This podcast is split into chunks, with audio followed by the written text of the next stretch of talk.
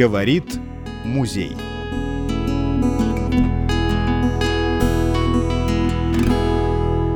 В эфире музей города Кирово-Чепецка. Сегодня мы говорим о дате, которая остается в тени 1 января, а именно 2 января, в день, который празднуется Международный день научной фантастики. Это американская идея.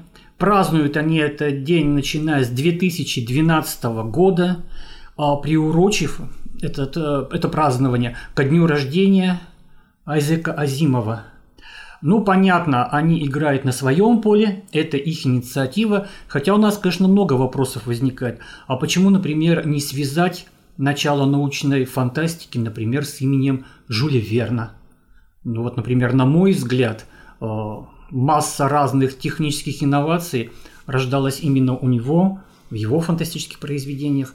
Но это мой личный взгляд, поскольку для меня в свое время научная фантастика, как и для миллионов советских мальчишек и девчонок, это, конечно, был Жюль Верн. Это много позднее уже пришли Герберт Уэллс с его «Войной миров», это много позднее уже пришли, ну кто сейчас вот так навскидку, а, может быть, Алексей Толстой с его «Аэлитой», то есть классика практически такая, да. Ну и, конечно же, если мы не читали, то хотя, хотя бы многие видели экранизации а, «Человек-амфибия» Беляева. Ну и, конечно же, куда же без Ефремова, ведь все мы тогда жили в будущем коммунистическом обществе, и нам важно было заглянуть, к чему же мы придем, да, хотя час быка мог показать и другие вещи. Но потом уже много позднее пришли и братья Стругацкие, Брэдбери, Станислав Лем, но здесь у кого как. А мое увлечение фантастикой как-то в юности примерно на этом и закончилось. И лишь потом я увидел, как же далеко шагнул, какие новые имена. Но меня уже эта тема не очень интересовала. И поэтому для того, чтобы коснуться этой темы основательнее, мы сегодня пригласили в гости живого писателя-фантаста.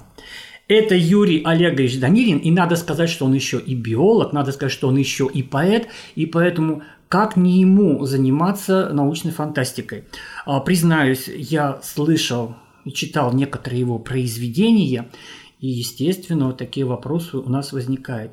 Ну, прежде всего, что для вас научная фантастика? Как вы к этому пришли. Ну а позднее мы еще поговорим о специфике именно ваших произведений. Вы согласны с таким раскладом? А, безусловно. Итак, что для вас научная фантастика? Ну, первым делом я должен поприветствовать наших слушателей, уважаемых. Большое спасибо, что уделяете нам внимание.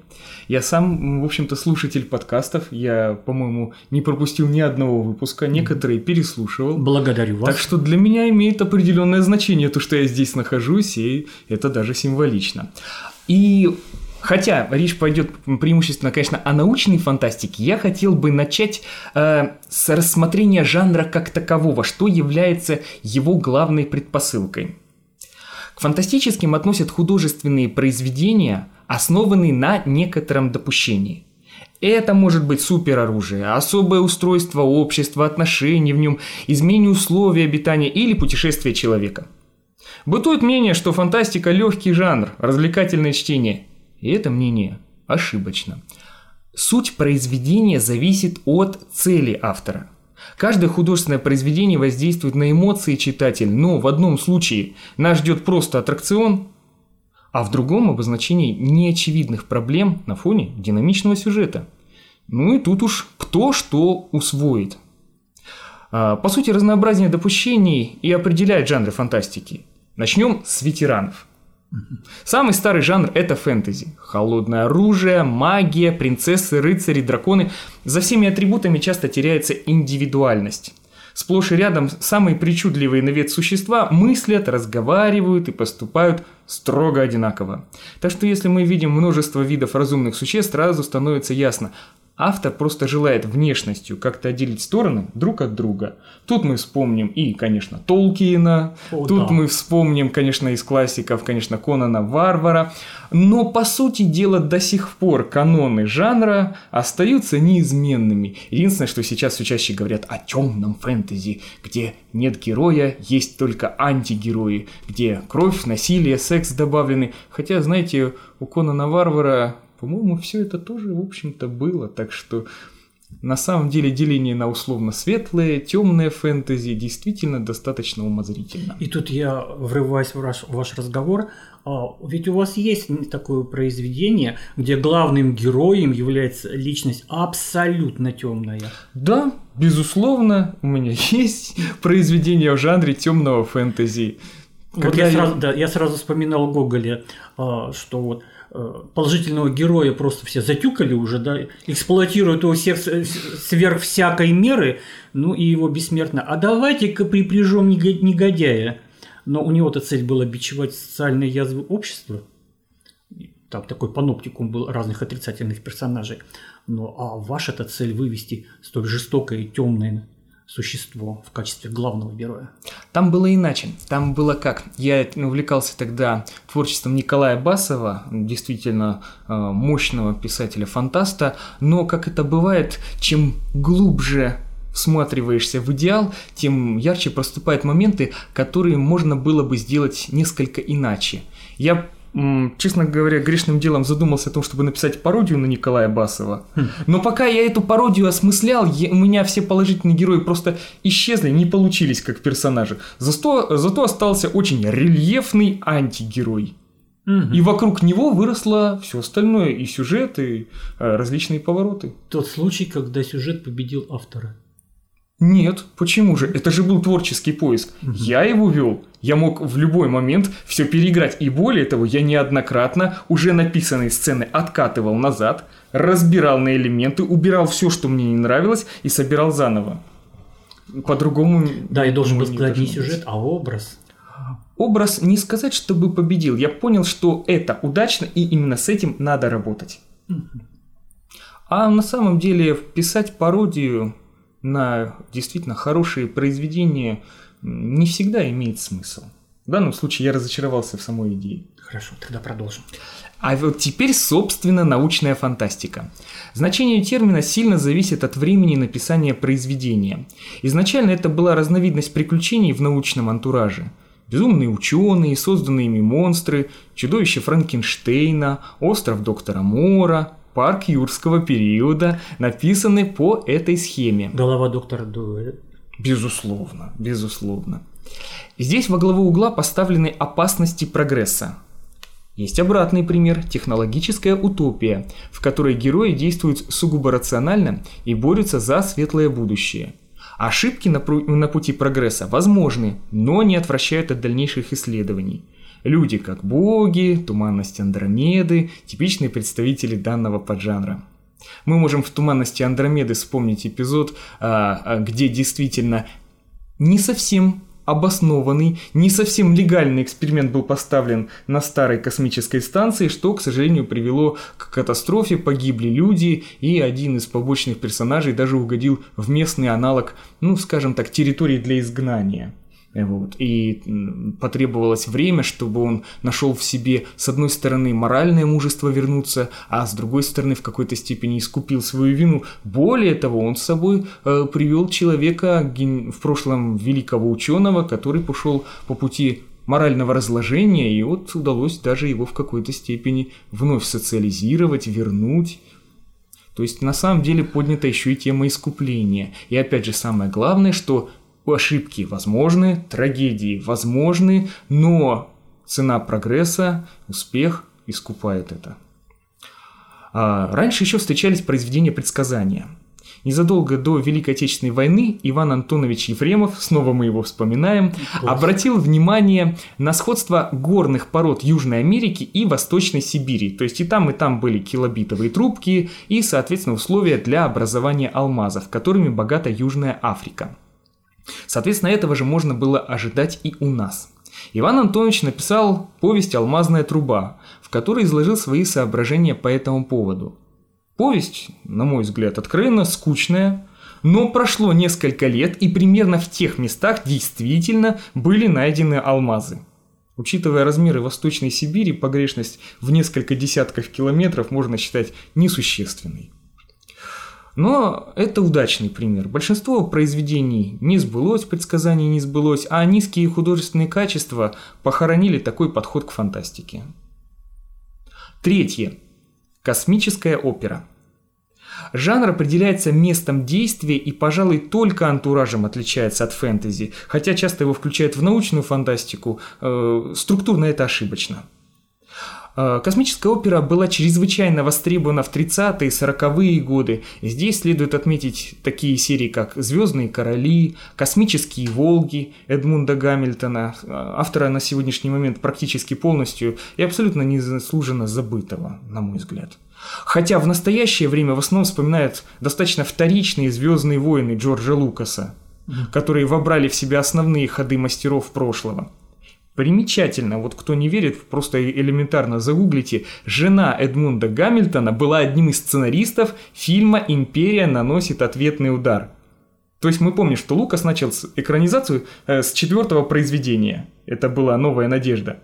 А вот пятая часть «Империя наносит ответный удар» это вот как раз-таки одним из сценаристов была да, жена вот именно э, Эдмунда Гамильтона. Так что тут мы даже преемственность какую-то наблюдаем. А, дальше. А, тесно связано с научной фантастикой антиутопия. Иван Антонович Ефремов и более современный э, э, фантаст Юрий Никитин в разные годы активно критиковали этот жанр за открытую примитивность и обреченность. Иван Антонович даже говорил о том, что не имеет права писатель выдавать антиутопию, не показав возможность выхода, не показав возможность именно светлого конца позитивного начала. А претензии Юрия Никитина сводятся к тому, что написать антиутопию слишком просто. И это, можно сказать, слишком легкая задача для автора. Это может расслаблять, снижать, скажем так, художественные требования, снижать квалификацию, препятствовать росту. Но это его претензия. А час быка – это тоже антиутопия? Это антиутопия, но мы же помним, что там светлый да. выход показан. То есть можно сказать, что Иван Антонович показал всем, смотрите как надо. Я не просто критикую, я не просто высказываю, смотрите как надо. И, в общем-то, это достаточно сильная антиутопия по своим мыслям, по многогранности показанного действия. Хотя трагический элемент там тоже есть. И это очень важно. В этом разница между ефремовской фантастикой и фантастикой Стругацких мы можем вспомнить, да, у Стругацких, где Румата Исторский, у него снесло крышу под конец произведения «Трудно быть богом», он ну, вот этим смертоносным вихрем пронесся и покарал всех, кого считал покарать. Ну, по сути дела, в данном случае мы видим незрелость, в общем-то, вот это с точки зрения коммунистической фантастики, откровенную личностную незрелость. Как поступает герой Ефремова? Их окружили вот эти вот первобытные, да, невоспитанные, да. упущенные с точки зрения ефремовской фантастики неразвитые. люди. Да, неразвитые. Что они сделали? Да, они не захотели подвергаться насилию, когда закончилась энергия для силовых полей. И они, да, убили себя и ну, тех, кто их окружал, Обрушили но они, башню. да, да, но они не стали просто их уничтожать, хотя была же для этого возможность. У них была энергия, у них э, безумные возможности организма. Но были они... моральные ограничения. Да, но они не посчитали возможным для себя этого. Просто не посчитали. Хотя, казалось бы, эпизод выеденного яйца не стоит, это же локальное событие, но нет. Но нет, это невозможно для коммунистической фантастики. И это невозможно для зрелого вот именно коммунизма. Вот в этом мы можем, в частности, наблюдать разницу в подходах, при том, что Ефремов-то жил раньше. То есть мы видим, наоборот, в коммунистической фантастике затем смягчение. А если посмотрим, что Стругацкие писали после распада, то, в общем-то, видим откровенный отказ. И пессимизм. Да, глубочайший пессимизм, разочарование. Угу. Продолжим разговор именно об антиутопии. Суть ее действительно проста данного поджанра описано общество, в котором страдают люди. Чаще всего есть какое-то очевидное ограничение, запрет на эмоции, запрет на секс, частную жизнь, запрет на размножение, запрет на образование и так далее. В романе Замятина раз уж мы берем мы классику, герои борются с ограничениями и проигрывают с утратой личной идентичности. То есть кошмарнее вроде бы и представить ничего нельзя. А в романе «О дивный новый мир» герои тоже борются, проигрывают и с ними поступают удивительно мягко, что усугубляет ощущение полной беспомощности. То есть бунтовать можно, возможностей для борьбы и даже теоретической победы просто не остается. А в «До неприличия» разрекламированном 1984 персонаж, я не могу его назвать героем, один из моих учеников назвал его мерзавцем. Ну, что ж, полностью принимает сторону злобной системы миропорядка. То есть здесь поражение личности. Личность приняла на Хотя какая там личность? Откровенно ведомая, откровенно слабая личность. Такие личности были и будут всегда считать его каким-то типичным представителем данного общества. Ну, это вопрос, конечно, восприятия читателя. Не буду навязывать своего мнения. В таком тоталитарном обществе, которое нарисовано, просто иного героя не могло быть, он просто сразу обречен системой. С одной стороны, так может показаться, с другой стороны, мы все знаем примеры тоталитарных обществ 20 века, и мы все знаем уйму примеров людей, которые боролись, и далеко и не все из них погибли. Но, но никто не победил. Ну, как сказать, многие тоталитарные государства прекратили свое существование. Но не за счет бунта отдельных личностей. Безусловно, безусловно. Безусловно. А невозможно осуществить э, революцию или хотя бы просто переворот в государстве силами одного человека. Таких примеров я не знаю. Mm. Опять же, о примерах. Примеров идеального общества мы тоже не знаем. И было бы забавно увидеть э, в финале что главные герои после свержения мнимой деспотии обнаруживают, что отмененный запрет – это единственное, что удерживало социум от краха. Вот мне такие произведения не попадались. Уважаемые слушатели, а вам? Напишите в комментариях. Следующий поджанр – постапокалипсис – Люди выживают после глобальной катастрофы, то есть то, что было после апокалипсиса. Апокалипсиса может быть ядерная война, нашествие зомби, пандемия. А, самое первое произведение «Последний человек на Земле» принадлежит Перу Мэри Шелли, той самой, которая написала «Чудовище Франкенштейна», но современники роман этот не оценили. Интересно, что Мэри Шелли – это дочь известной феминистки именно самой первой волны. Это вот тех самых мужественных женщин, которые действительно на абсолютно неподготовленной социальной, общественной почве боролись за права женщин. Вот это были люди действительно достойные уважения, и по сути у всех у них а, судьба сложилась достаточно трагично. Они мужественны были еще и в прямом смысле. Да, и в этом смысле, безусловно. Во всех. Да. И в одежде, и в поступках. В одежде скорее это проявилось уже, наверное, во второй волне, где вот это Клара Цеткин, Роза Люксембург. Мне кажется так. Хотя я не специалист в феминизме, не будем. Там это было. Вы в свое время тоже ведь отдали должное постапокалипсису. Ну да, в какой-то степени, если брать, хотя там все-таки ведущим был киберпанк, о котором mm-hmm. я сегодня скажу чуть позже. Хорошо. Вот там скорее сочетание некоторое имело место быть. А, итак, э, современники роман «Последний человек на Земле» не оценили, в отличие от чудовища Франкенштейна, а по-настоящему жанр стал популярен во второй половине 20 века на фоне угрозы Третьей мировой войны. И здесь классикой может быть признан роман «На берегу» о жителях Австралии. Люди доживают последние месяцы в ожидании, когда их убьют ветра, несущие радиоактивную пыль. На самом деле произведение, несмотря на всю свою мрачность, характеризуется чем? Там несколько очень хорошо прописанных а, линий отдельных персонажей. И эти линии очень хорошо завязаны в действительно мощный финал. Э, всем интересующимся рекомендую к прочтению. А позже появились романы об отчаянных героях, выживальщиках, что характерно, одиночках. Психологические, этические и научные тонкости вытеснили погони, перестрелки, драки и прочие яркие динамические сцены. Финальная награда в виде красотки прилагается. Голливуд. Ну да, многие из них были экранизированы. Хотя и тут можно встретить неплохие произведения, например, 18 капсул красного цвета. Как обычно, качество книги определяется не жанром, а мастерством автора. Следующее. Попаданцы. О, да. Герои оказываются в новом для себя мире. Это может быть другая планета, параллельная реальность, прошлое, будущее. В обязательном порядке главное действующее лицо имеет значимые преимущества перед местными жителями.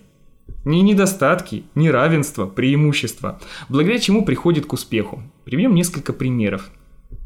Янки при дворе короля Артура. Предприимчивые американцы конца 19 века, современники, собственно, автора Тома Сойера и Гекльбери Финна, э, осуществляют промышленную революцию в Средневековье. Примерно как Сайрус Смит на, острове, на таинственном острове. Да, да, да, действительно.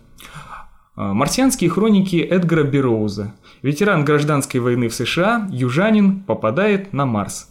В условиях низкой гравитации Джон Картер показывает чудеса ловкости, быстроты, физической силы и так побеждает врагов и завоевывает друзей.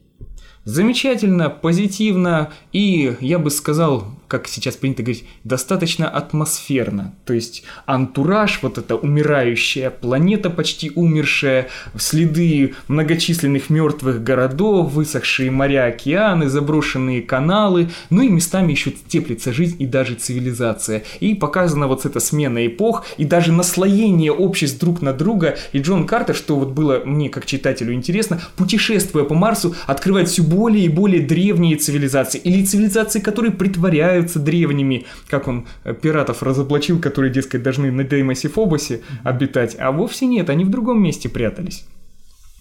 Неукротимая планета и ее продолжение. А обычный человек на планете с двойной гравитацией в окружении кошмарных тварей и супербойцов из числа людей. Вроде бы попаданство наоборот, но суть в том, что главный герой телепат, а еще он телекинезом еще немного владеет. Роман имеет некоторые общие детали с космическими волками Гамильтона. Там тоже главный герой, тоже потомок обычных людей, очутился на планете с двойной гравитацией, но, в отличие от Гамильтона, Гарри Гаррисон пошел еще дальше в своих рассуждениях. Персонажи прописаны глубже, и в сюжете есть место не только приключениям, но и драме. И это я ни в коем случае не в ущерб Гамильтону произношу, просто про Гаррисона классическая фраза «он был высок, потому что стоял на плечах титанов».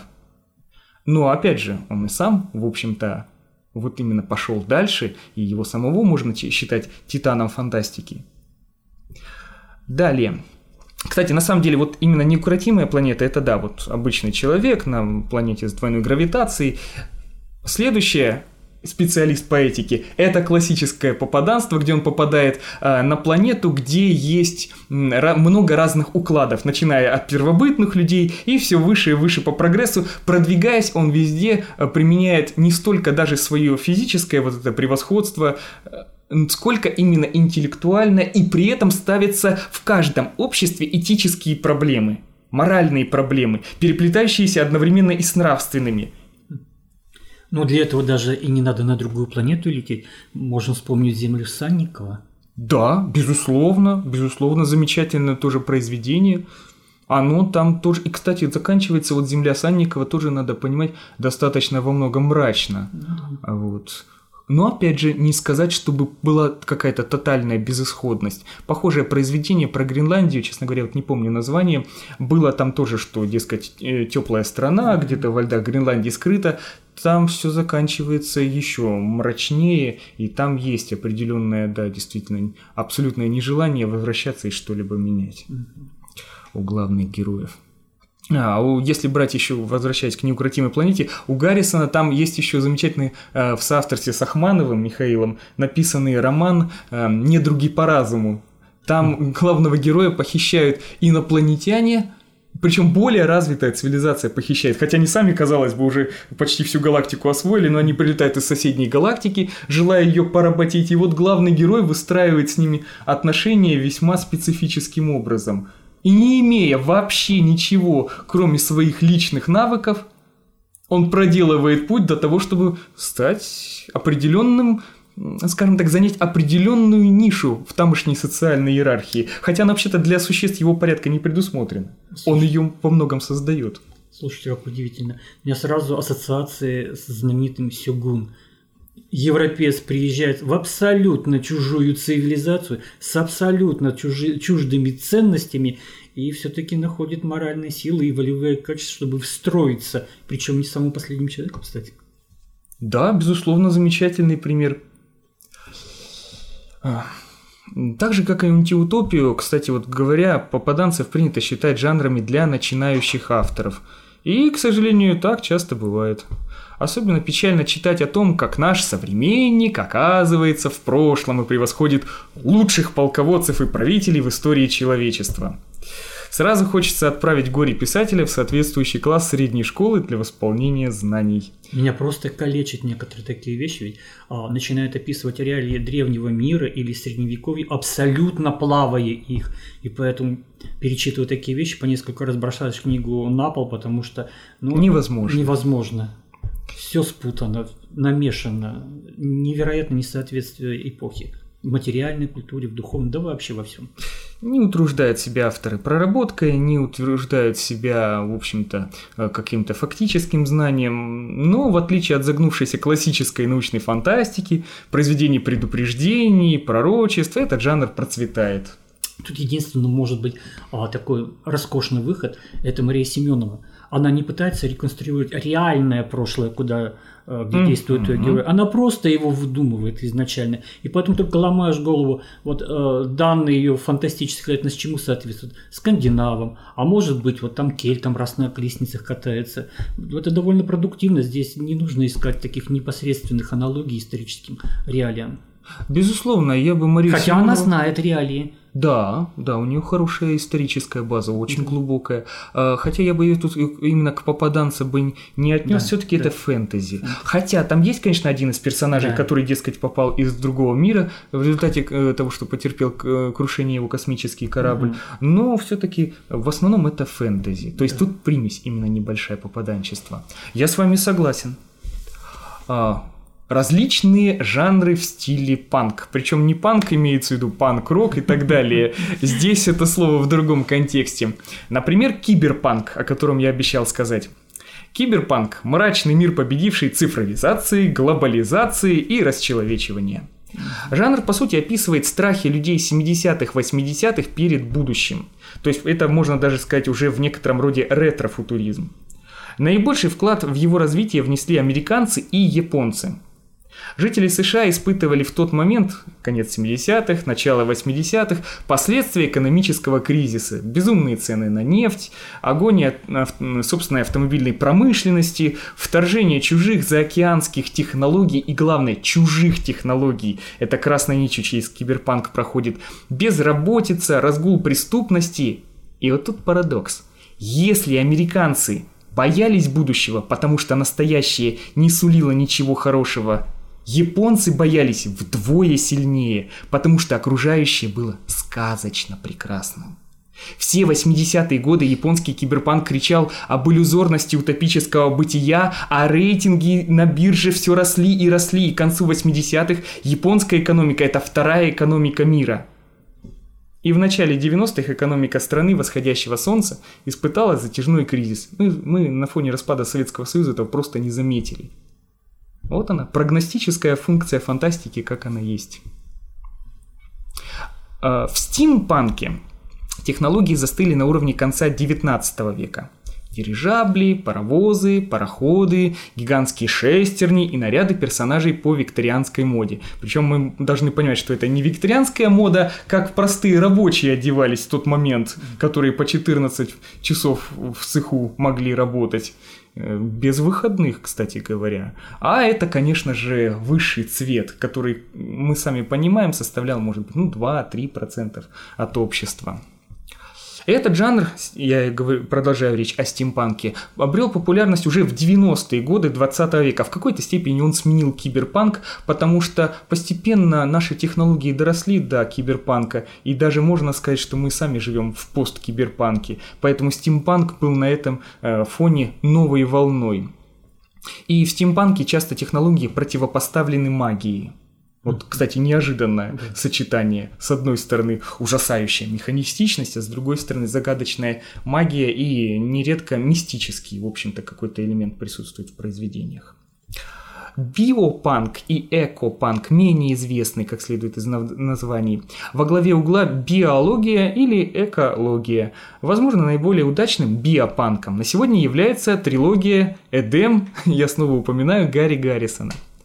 Э, в ней описан конфликт между двумя альтернативными природными системами. То есть это не вопрос какой-то межвидовой борьбы. Здесь натурально две био, можно сказать, биосферы прошлого и будущего схлестнулись полностью альтернативные друг другу. С одной стороны, люди и фауна времен оледенения – то есть это млекопитающие, птицы, цветковые растения. С другой стороны, динозавры, летающие, морские рептилии, а также цивилизация разумных земноводных. Причем, заметьте, разумных не рептилий, а именно земноводных.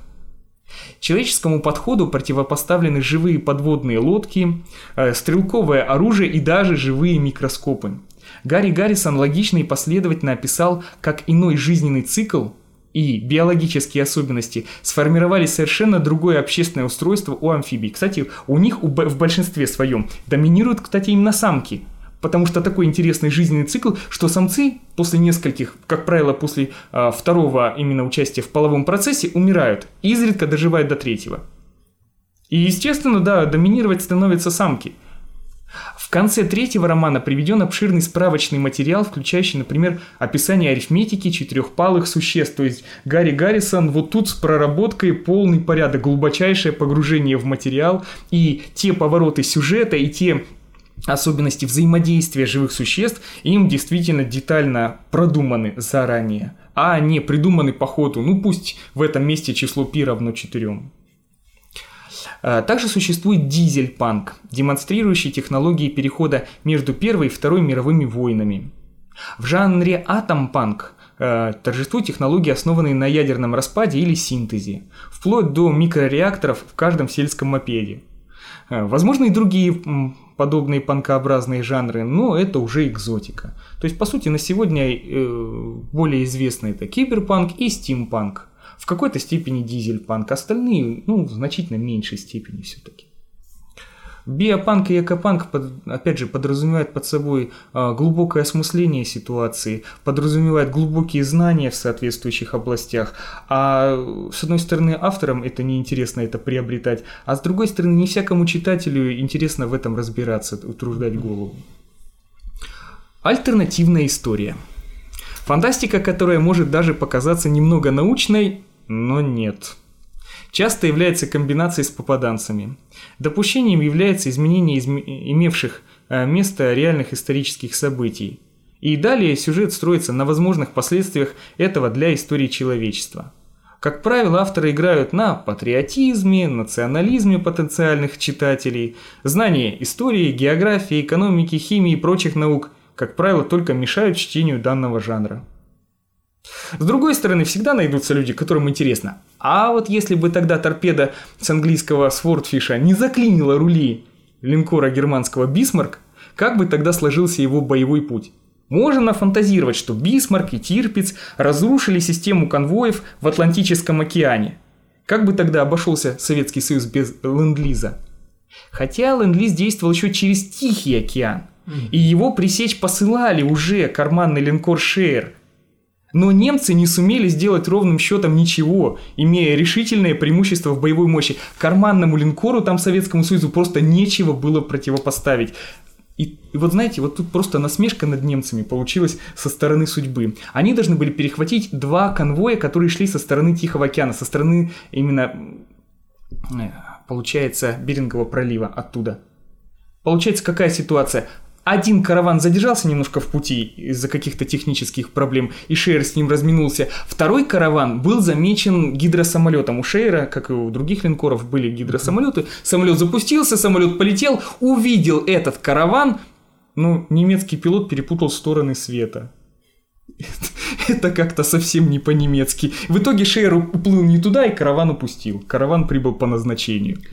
Ну, англичане нам кажутся такими опытными мореходами, но во время ютландского боя, вернее, в предшествующий период, угу. тоже произошла навигационная ошибка, и э, Битти увел свои корабли совсем в другую сторону. Ну, в любом случае, убить их свое наверстал, Да. там, линейные крейсера, с чего, да, началась завязка боя. Все-таки они встретились, и... И это дорого обошлось линейным крейсерам. Да, вот the fact здесь bloody ships. Не будем переводить. Это фраза Бити, Да, да. да. А, мы еще забыли Индийский океан. Безусловно. Через, через Иран тоже. Да, через Иран, да, там был очень серьезный трафик через Иран. Ну ладно, это уже история. Это уже история. И опять же, зная, как англичане позже стремились уничтожить тот же Тирпис однотипный с Бисмарком, можно предположить, что командос бы просто подорвали гордость Криксмарины на месте базирования, или бомбардировщики Ланкастер отбомбились бы поточнее. Так все-таки примерно так и сделали мини-подводными лодками. И это было... Так что на самом деле можно еще прифантазировать, что приплыли бы американские линкоры, как уже, кстати, было, когда британцы и американцы топили французские линкоры в 1940 году. Да, после- катапульты. Да, операция катапульта после того, как Виши было провозглашено. Так что на самом деле э, тут на каждый измененный вариант будущего мы можем находить другой вариант, который полностью его нивелирует. Реальный причем. Да, причем вполне реальный. И, к сожалению, редкий автор альтернативной истории заглядывает в суть описываемых событий действительно глубоко и часто просто не подозревает, какие последствия могло иметь описанное им фантастическое допущение. Как тут напрашивается Брэдбери? И грянул гром. Безусловно, безусловно. Ну ладно, я, мы отвлеклись. Мы отвлеклись. Нередко еще как отдельный жанр рассматривать детскую фантастику. Но тут возникают обоснованные сомнения. Например, о Гарри Поттере и его друзьях читают и взрослые.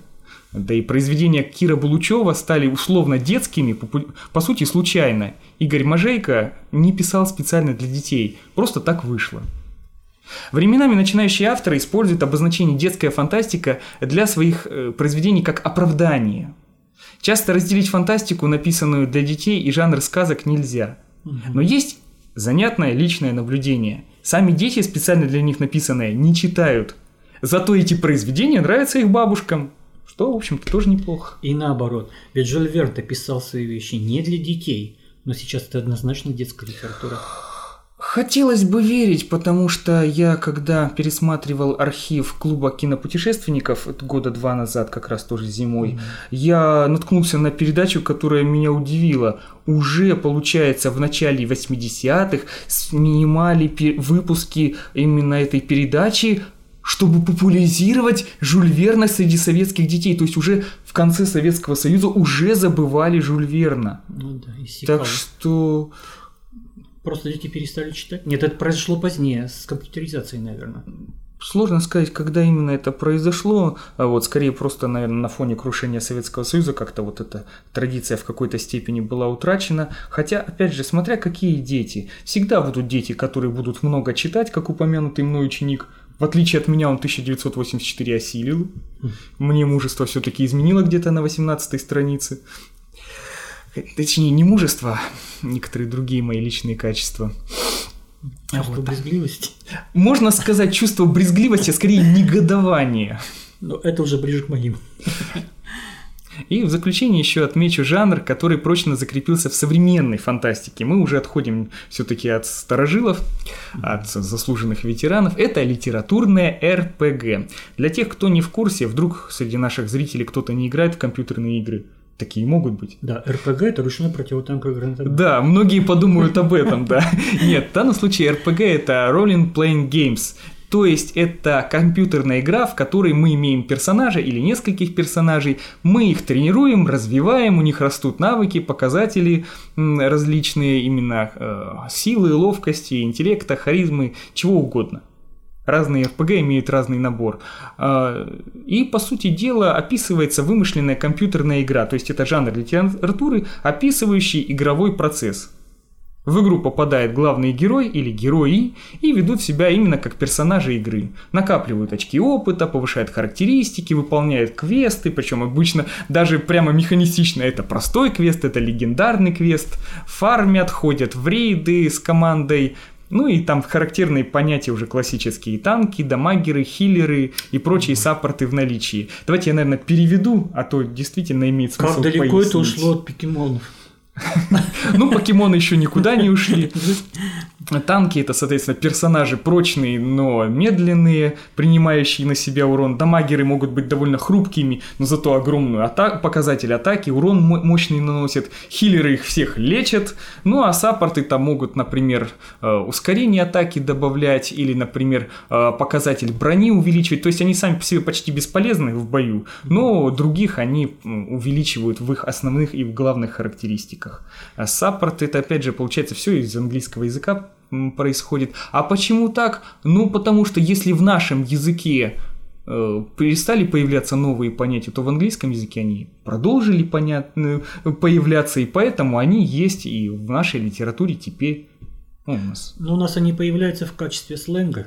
Сначала сленг, а потом литературная норма, в общем и целом, так получилось. Ну, в общем, все, что вы сейчас услышали, для людей старше 60 не имеет никакого значения. Это был просто какой-то поток на китайском. Возможно, возможно, но в общем и целом жанр литр ПГ э, достаточно востребован. Кстати, первым его начали писать корейцы. Имеется в виду, конечно, Южная Корея. Угу. Собственно, корейские игроки до сих пор являются одними из сильнейших в мире, а до недавнего времени так и вовсе считались непобедимыми.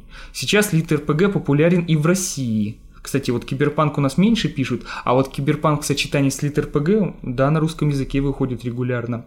Даже забавно, люди играют в компьютерные игры, потом смотрят трансляции и записи прохождения игр другими игроками, а потом еще и читают, как снова кто-то играет. Целая субкультура. Да. Много сериалов, книг в жанре литр ПГ опубликовано на бумаге, но гораздо больше в сетевых ресурсах. И вот тут вообще уместно вспомнить нашего уроженца Кирова-Чепецка, писателя-фантаста Никиту Аверина. Вот я себя писателем-фантастом не называю, считаю это нескромным. А вот Никиту Аверина мы можем с полным основанием признать. Который несколько лет назад предсказывал, что э, рынок цифровых книг потеснит э, традиционную систему публикаций через издательство. Ну так оно и вышло. С одной стороны, раньше издательства заключали с писателями договора, выплачивали гонорары, иногда помогали продвигать книги, хотя, конечно, далеко не всем. Но года с 2010-го объемы тиражей и гонорары сократились в разы. Обычно стали задержки э, с выплатами. Тот же Никита Аверин говорил, что ему некоторые издательства и по несколько лет не выплачивали гонорары. Да и скорость публикации текстов как переводных, так и написанных на русском языке в интернете намного выше. То есть, по сути, зашел в свой профиль, написал, опубликовал, и вот оно. Сетевые авторы сами продвигают себя, а держателю интернет-площадки идет некоторая доля от продажи книг. А в этом есть и плюсы, и минусы. С одной стороны, свобода для пишущего – а с другой стороны, все обязанности и риски на нем. Деньги в рекламу вкладывает свои. Из наиболее известных площадок отмечу Litres, Автор Today, Reader, Litmarket, директором по развитию которого сейчас, кстати, и работает Никита Аверин.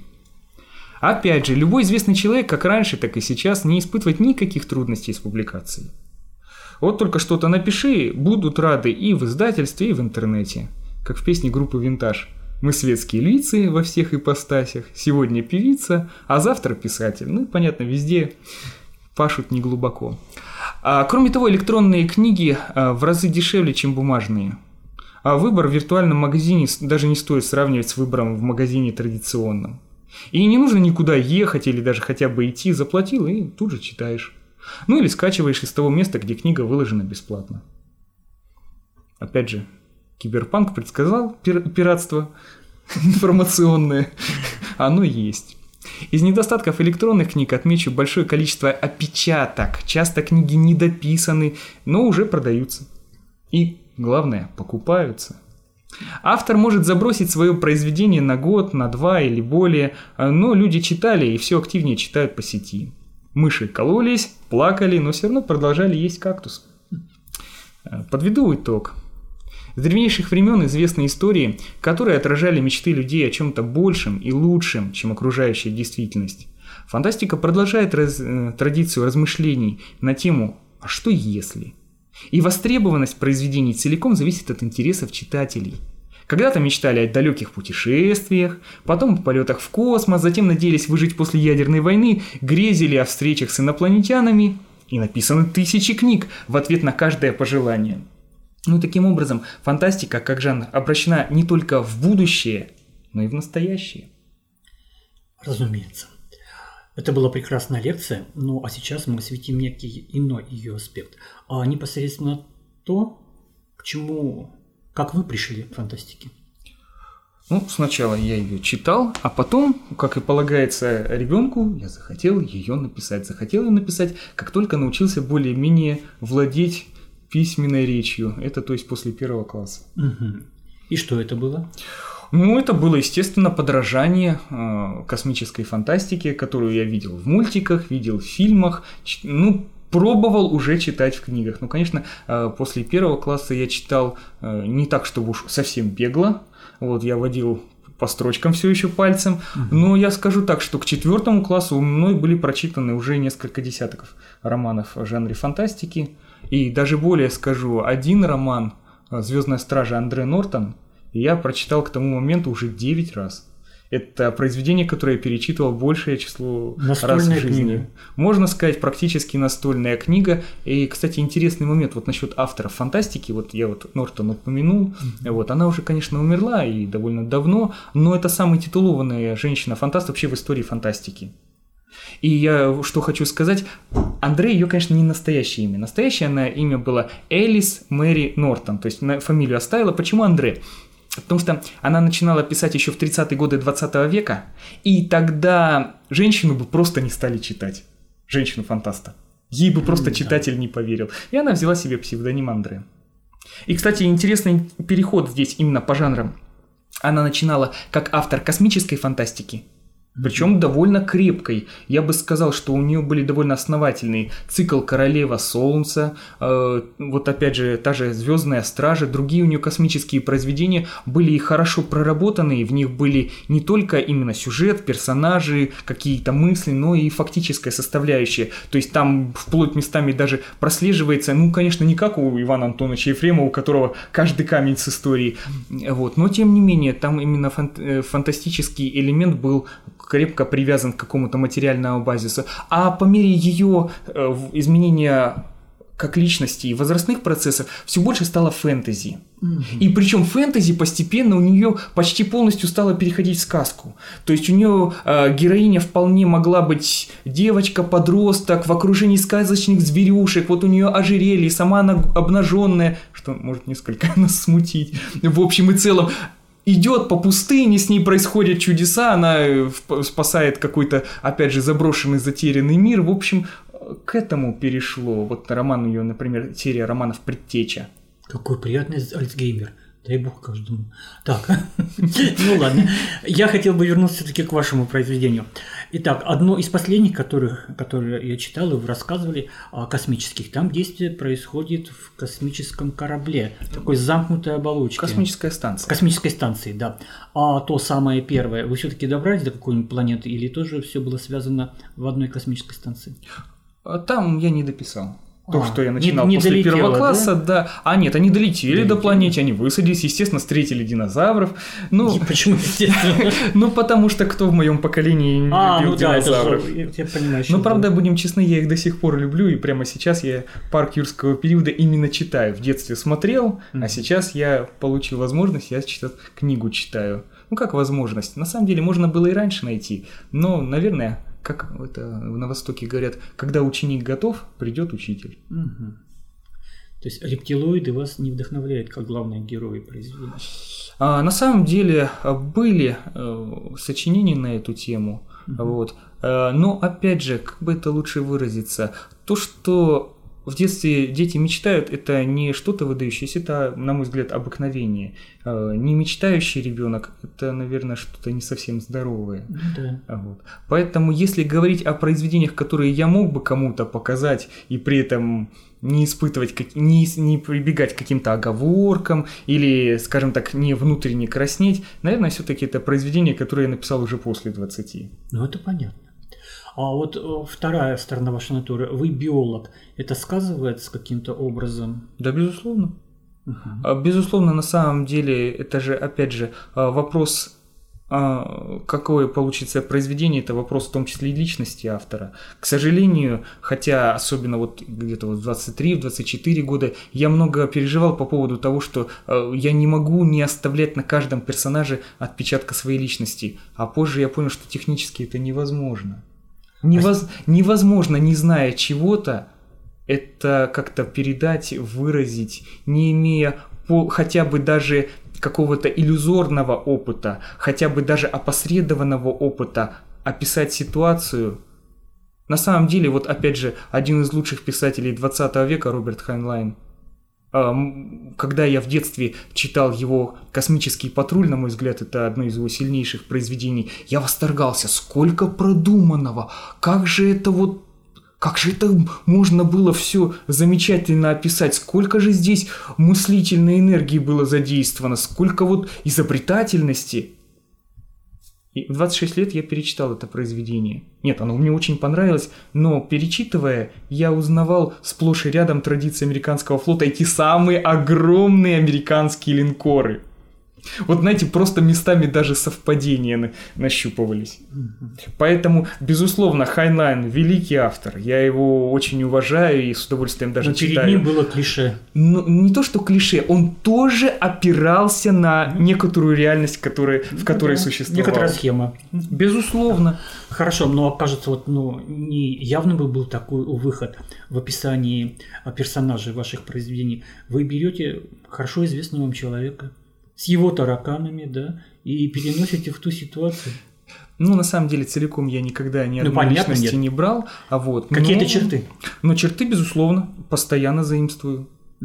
И... у окружающих вас людей. Да, безусловно. Вы сами помните эпизод, когда я вас расспрашивал, а каким, как правильно ремнем солдаты дерутся. А, Вот, каким образом наносятся Да. удары и так далее.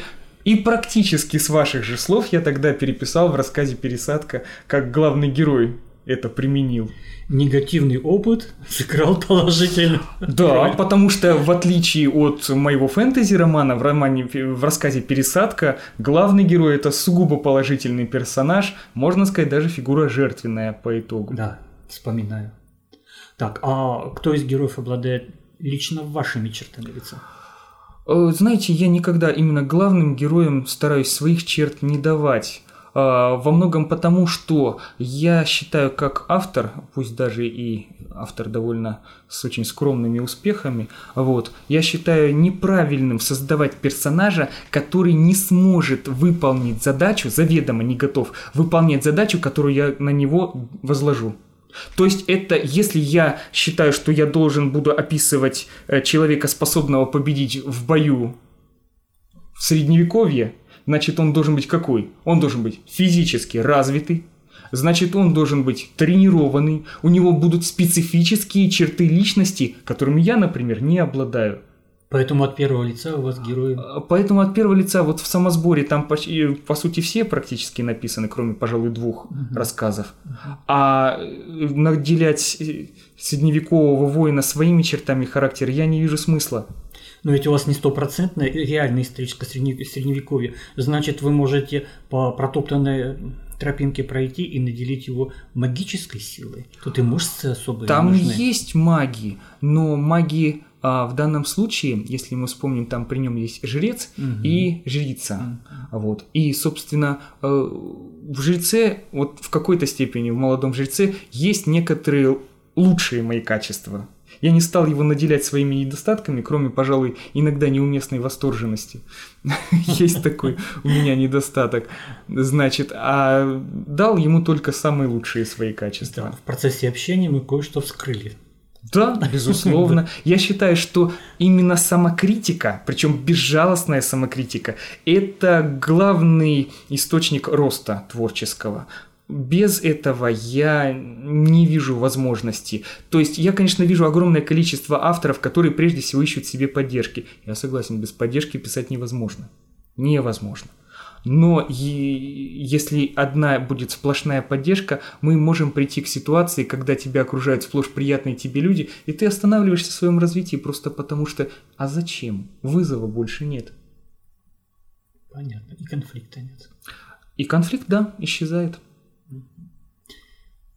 Ну что ж.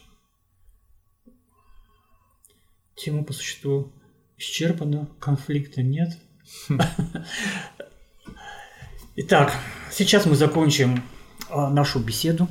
Лекция была необыкновенно интересна. Мы, в отличие от вас, перейдем к неформальному разговору далее о фантастике. Всего вам хорошего. И я слово для прощания с вами передаю Юрию Олеговичу.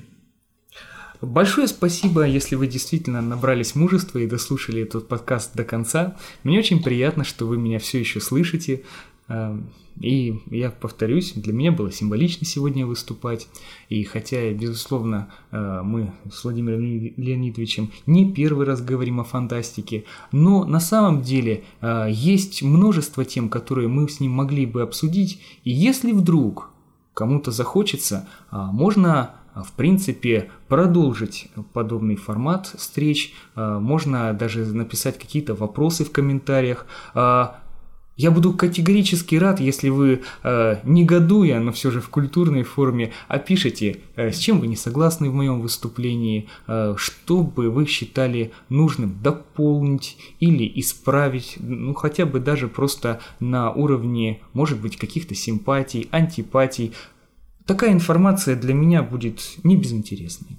Ну и, конечно, я хотел бы добавить, Юрий Олегович, что вам необходимо сообщить выходы на ваши произведения, дабы было что обсудить, где их найти. А, мои произведения, я думал, что, думаю, что в принципе, опять же, э, заниматься тут саморекламой было бы, в общем-то, неуместно. Это как продолжение вот. общения. А как продолжение общения, ну, меня можно найти под моим именем э, Данилов Юрий ВКонтакте, на моей странице есть ссылки на мои произведения. Произведения выложены абсолютно бесплатно. Их можно скачать, их можно прочитать онлайн.